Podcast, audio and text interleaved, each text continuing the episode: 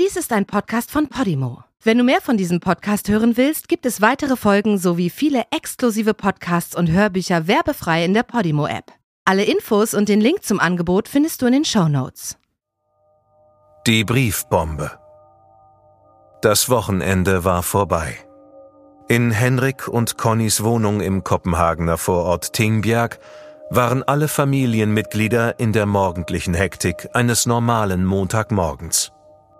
Zwar war Conny heute an der Reihe, den vierjährigen Alexander in den Kindergarten zu bringen, doch wegen eines heute angesetzten größeren Meetings im Büro war auch Henrik in Eile.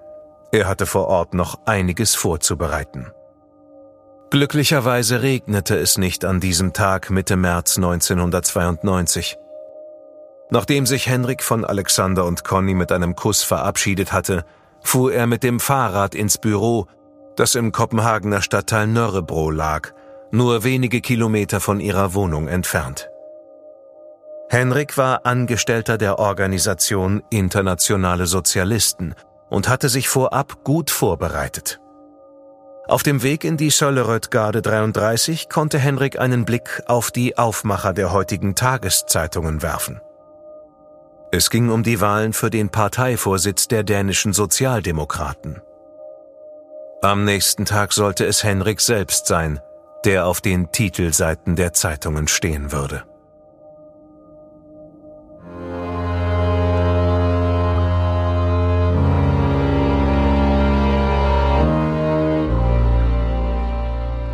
Du hörst Morden im Norden eine Podcast-Serie über einige der aufsehenerregendsten Mordfälle Skandinaviens. Was du hier gleich hören wirst, beruht auf einer wahren Begebenheit. Recherchiert und nacherzählt von Janne Orgor. Diese Nacherzählung basiert auf der Berichterstattung diverser Medien zum Sachverhalt dieser Tat. Einige Details wurden ausgelassen und von der Beurteilung des Verbrechens und des Täters sehen wir ab weil ein Urteil bereits durch die Justiz gesprochen wurde. Bedenke bitte, dass einige der hierin geschilderten Details starke emotionale Reaktionen hervorrufen können. Besonders deshalb, weil es sich um das Leben und den Tod von echten Menschen handelt.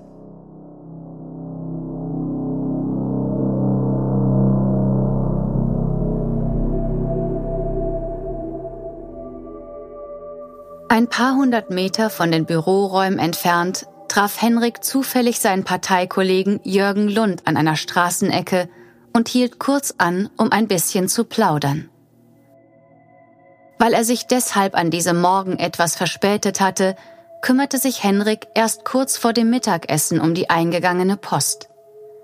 Er setzte sich mit den verschlossenen Briefumschlägen und anderen Papiersendungen in ein freies Büro im Erdgeschoss des Bürohauses. In dem Posthaufen stieß er auf einen mehrere Zentimeter dicken A4-Umschlag. Der Postbote hatte den braunen, mit zwei Metallklammern verschlossenen Briefumschlag erst kurz zuvor zugestellt. Die Anschrift auf dem Umschlag war von Hand geschrieben und mit dänischen Briefmarken frankiert worden. Die Explosion tötete Henrik sofort. Der braune Umschlag enthielt eine Briefbombe, die eine derartige Sprengkraft hatte, dass er beim Öffnen des Umschlags durch die Druckwelle rückwärts durch die Luft geschleudert wurde. Die Zerstörungskraft des Sprengsatzes war so stark gewesen, dass ihm Kopf und Hände abgerissen wurden. Die Druckwelle riss das Fenster aus der Verankerung und Teile der Holzmöbel flogen aus dem Büroraum im Erdgeschoss auf die Straße.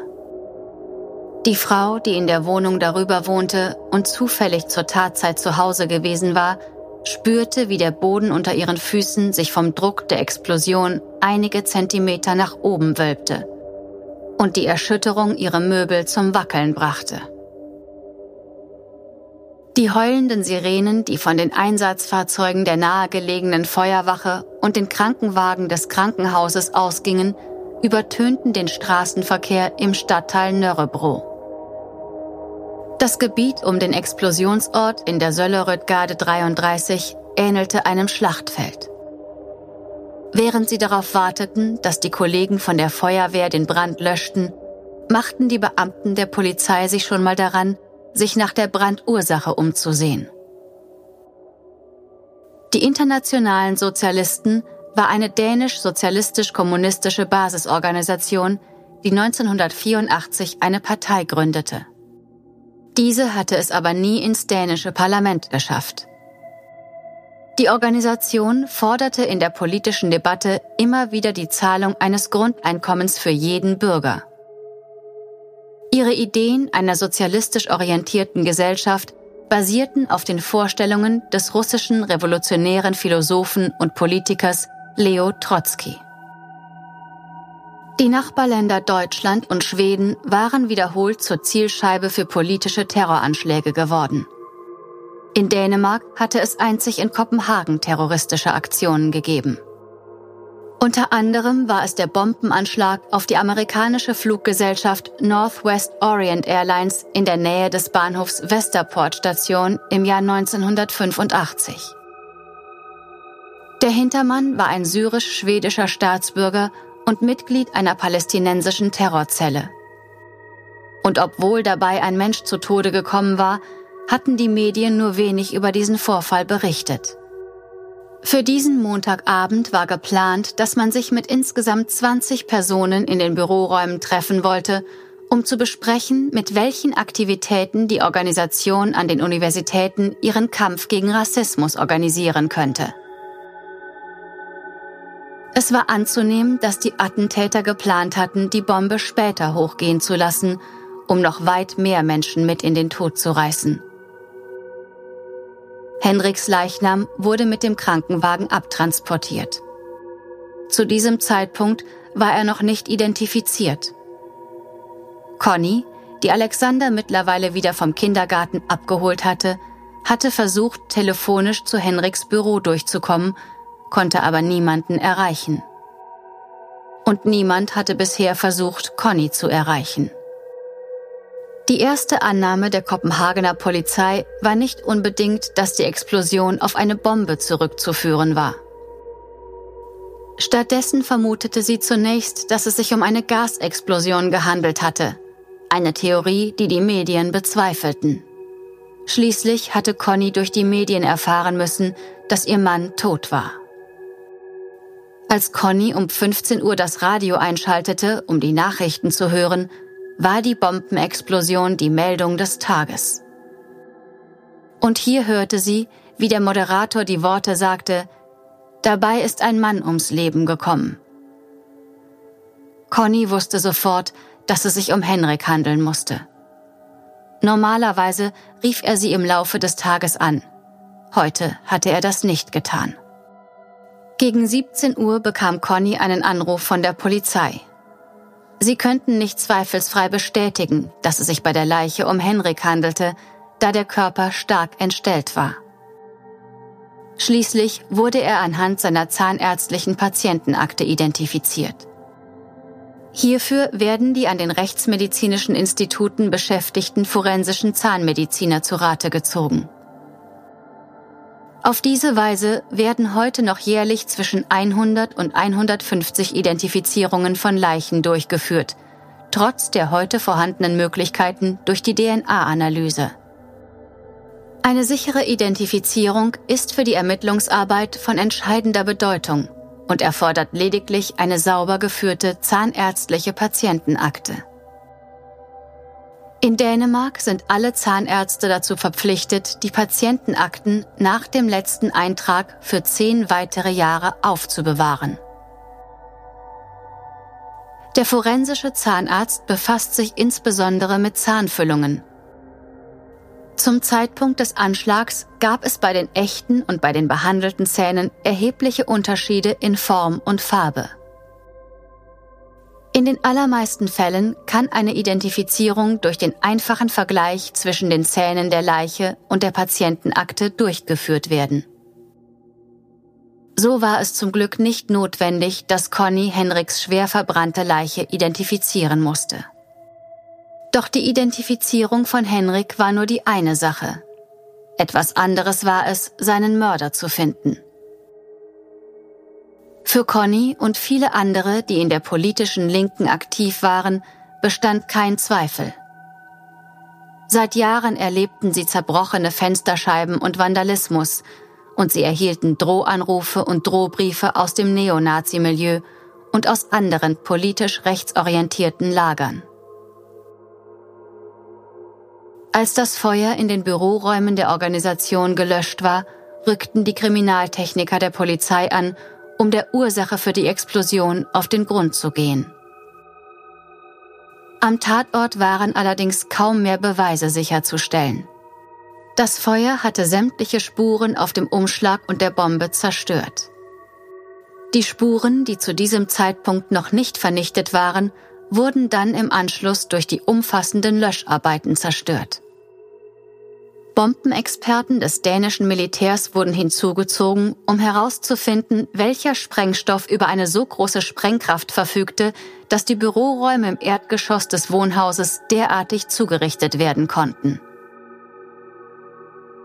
Der leitende Ermittler der Kopenhagener Kriminalpolizei, Bent Hansen, geriet bald nach den eingeleiteten Ermittlungen unter Druck. Denn die Tage vergingen ohne dass die Polizei Ermittlungsergebnisse vorlegen konnte. Auch Hinweise aus der Bevölkerung gab es in diesem Fall so gut wie keine.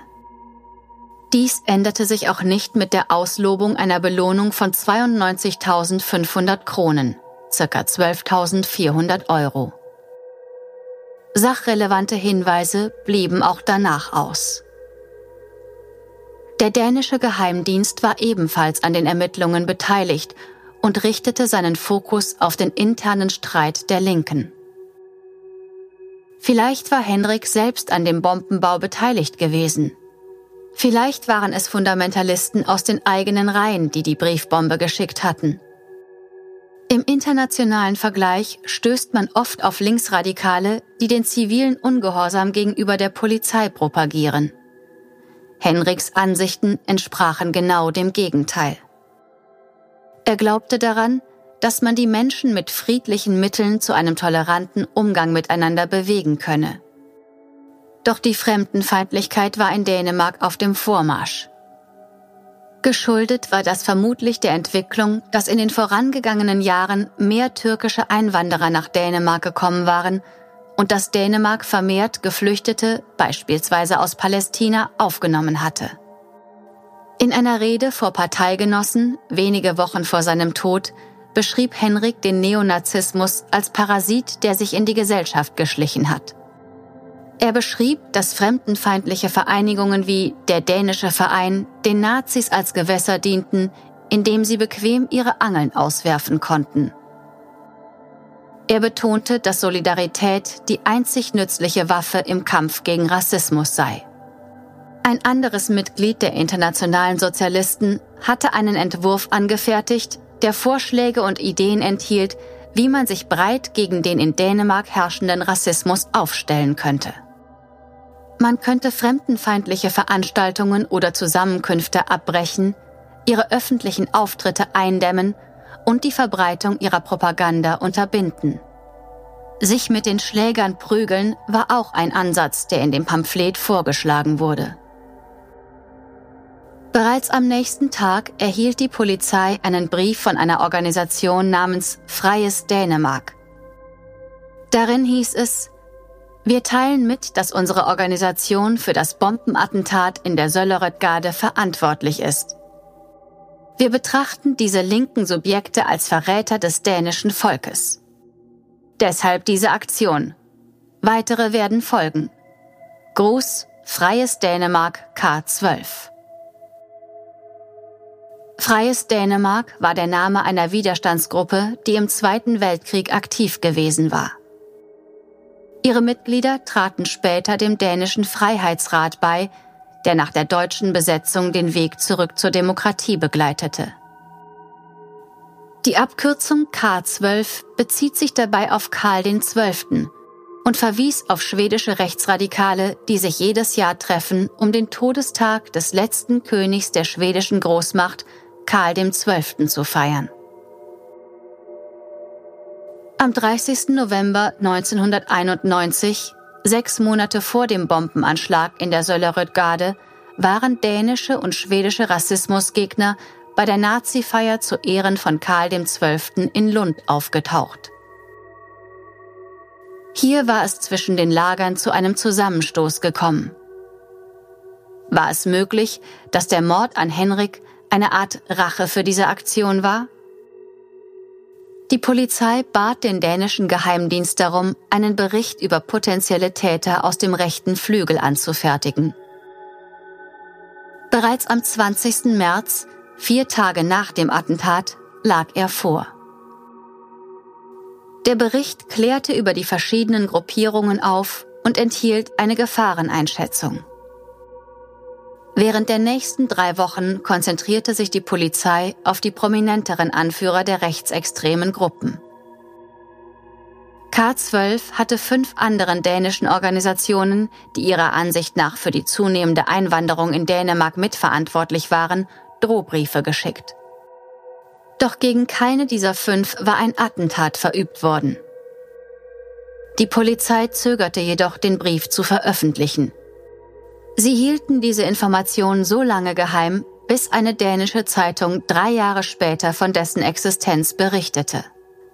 Vielleicht lag die Erklärung darin, dass sich nie eine Verbindung zwischen den internationalen Sozialisten und der Demonstration in Lund herstellen ließ.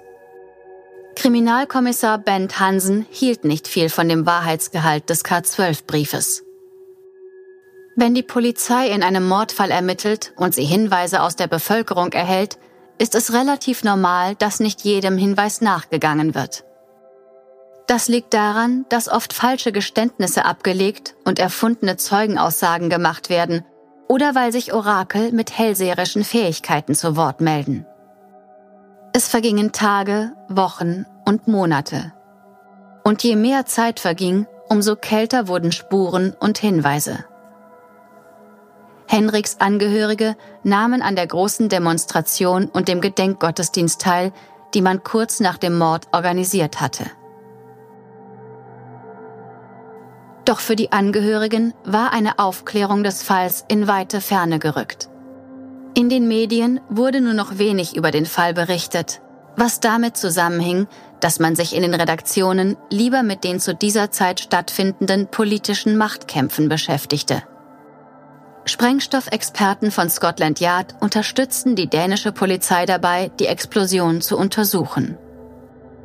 Doch die Löschung des Feuers hatte nur wenig Hinweise für die Untersuchung zurückgelassen. Sie stellten fest, dass es sich bei dem Sprengstoff wohl um eine Trotylverbindung handelte. Viel mehr war nicht mehr festzustellen. Sechs Jahre nach dem Mord wandte sich der dänische Privatarchivar Frede Fahrmann an die Presse und bot ihnen verheißungsvolle Informationen an. Er hatte damals eine Information erhalten, dass ein Bombenattentat gegen dänische Sozialisten stattfinden sollte. Er hatte diese Information an PET, den dänischen Geheimdienst, weitergeleitet. Darüber hinaus hatte ein inzwischen verstorbener Anführer einer stark rechtsorientierten Partei namens Die Nationalen zugegeben, dass er hinter der Bombe steckte, die Henrik tötete. Die damalige dänische Regierung hatte bereits eine Arbeitsgruppe eingesetzt, die zu untersuchen hatte, wie der dänische Geheimdienst bei der Beobachtung und Überwachung von in Dänemark organisierten rechtsextremistischen Gruppen und Einzelpersonen vorgeht. Eine weitere Aufgabe der Arbeitsgruppe bestand darin, sich mit den Anschuldigungen zu befassen, dass der Geheimdienst seinen Aufgaben diesbezüglich nicht vernünftig nachgekommen sei.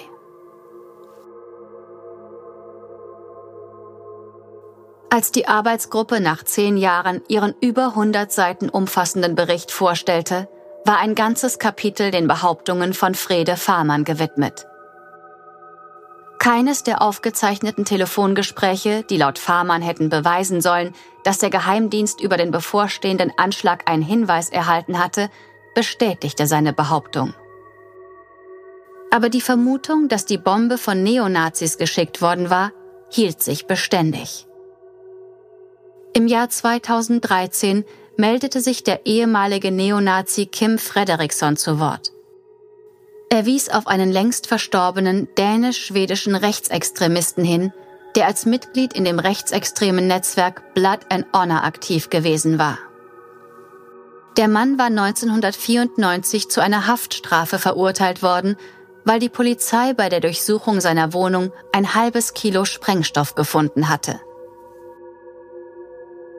Kim Frederickson erzählte, dass jener Mann ihm gegenüber den Anschlag auf Hendrik zugegeben hat. Aber er wusste nicht, ob der Mann die Bombe selbst gebaut hatte. Die Kopenhagener Polizei hat die Ermittlungen wegen der neuen Informationslage wieder aufgenommen. Es wurden drei Ermittler dafür abgestellt, die Akten durchzugehen und Zielpersonen in Dänemark und Schweden zu befragen. Diese Ermittlungsschritte brachten keine weiteren Fortschritte in dem Fall, der nun zum zweiten Mal zu einem Cold Case wurde. Die dänische Boulevardzeitung Extrabladet beantragte Akteneinsicht im Fall Henrik Christensen und Zugang zu Dokumenten des dänischen Geheimdienstes. Normalerweise wird der Zugriff auf Unterlagen, die älter als 20 Jahre sind, von den Behörden problemlos genehmigt. In diesem Fall jedoch nicht. Der dänische Geheimdienst hatte die Unterlagen aus sowohl praktischen Gründen als auch aus Sicherheitsgründen nicht an das dänische Staatsarchiv übergeben. Heute, 28 Jahre nach dem Briefbombenanschlag, ist der Mord an Henrik Christensen trotz massiver Ermittlungsarbeiten immer noch nicht aufgeklärt. Zwar gibt es in Dänemark, wie auch in Deutschland, keine Verjährungsfrist für Mord, doch wegen mangelnder neuer Hinweise liegen die Ermittlungen seit Jahren brach. Henrik Christensens sterbliche Überreste befinden sich auf dem Bispebjerfriedhof in Kopenhagen, unweit der Sölleretgade, dem Ort, an dem er starb. Für seine Angehörigen ist es nach all den Jahren nicht mehr wichtig, wer Henrik getötet hat. Es ist schlimm genug, mit dem Verlust leben zu müssen. In einem Interview, das 2020 aufgezeichnet worden war, erzählte Conny, Henriks Frau, wie schwierig es gewesen sei, ihrem kleinen Sohn den Mord an dem Vater zu erklären. Ich habe regelmäßig mit meinem Sohn über das Bombenattentat und über Henrik gesprochen. Wir wissen nicht genau, wer dahinter steckt. Wir haben auch nie Rachegedanken aufkommen lassen. Für mich war immer klar, dass es die Nazis waren. Aber wer die Tat ausgeführt hat, spielt für uns keine Rolle.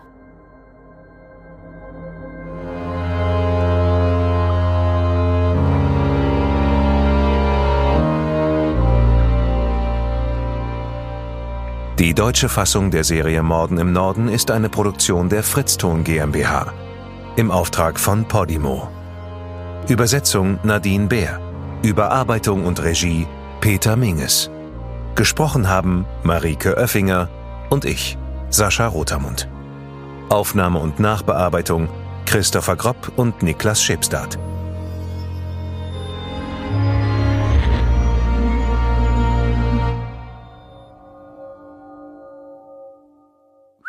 Fritzton. In der Podimo-App hörst du tausende Podcasts und internationale Hörbücher aller Genres. Dabei erhältst du personalisierte Empfehlungen und kannst deine Lieblingsinhalte auch offline hören. Ganz egal, ob zu Hause, in der Bahn oder beim Spazierengehen. Lass dich mit Podimo von spannenden Geschichten in den Bann ziehen, lerne etwas Neues oder hol dir Tipps für dein Familienleben.